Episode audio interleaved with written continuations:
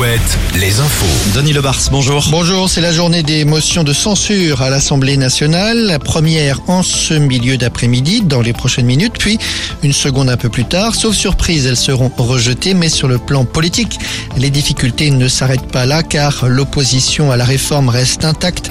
D'ici la nouvelle journée de mobilisation annoncée pour jeudi, les actions se multiplient.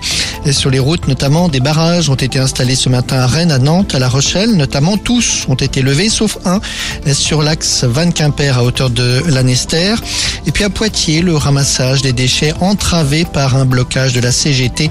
C'est le blocage de l'incinérateur qui empêche désormais les rotations des camions bennes.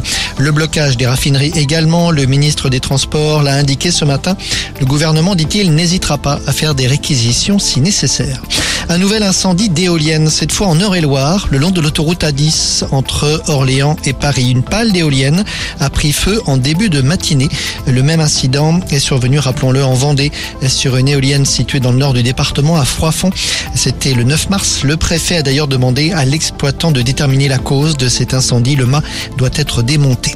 Le climat, avec la publication ce matin du dernier rapport du GIEC, un rapport encore plus alarmiste car visiblement le réchauffement climatique s'accélère, il est encore temps d'agir, mais c'est urgent, ajoutent les scientifiques. Le journal de Mickey publie aujourd'hui son classement des personnalités préférées des 7-14 ans. Oui, les 7-14 ans, les lecteurs de l'hebdomadaire.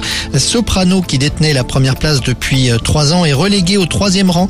Et ce sont trois footballeurs qui occupent le podium. Coupe du monde oblige. Olivier Giroud en 1, Hugo Lloris en 2 et Kylian Mbappé en 3.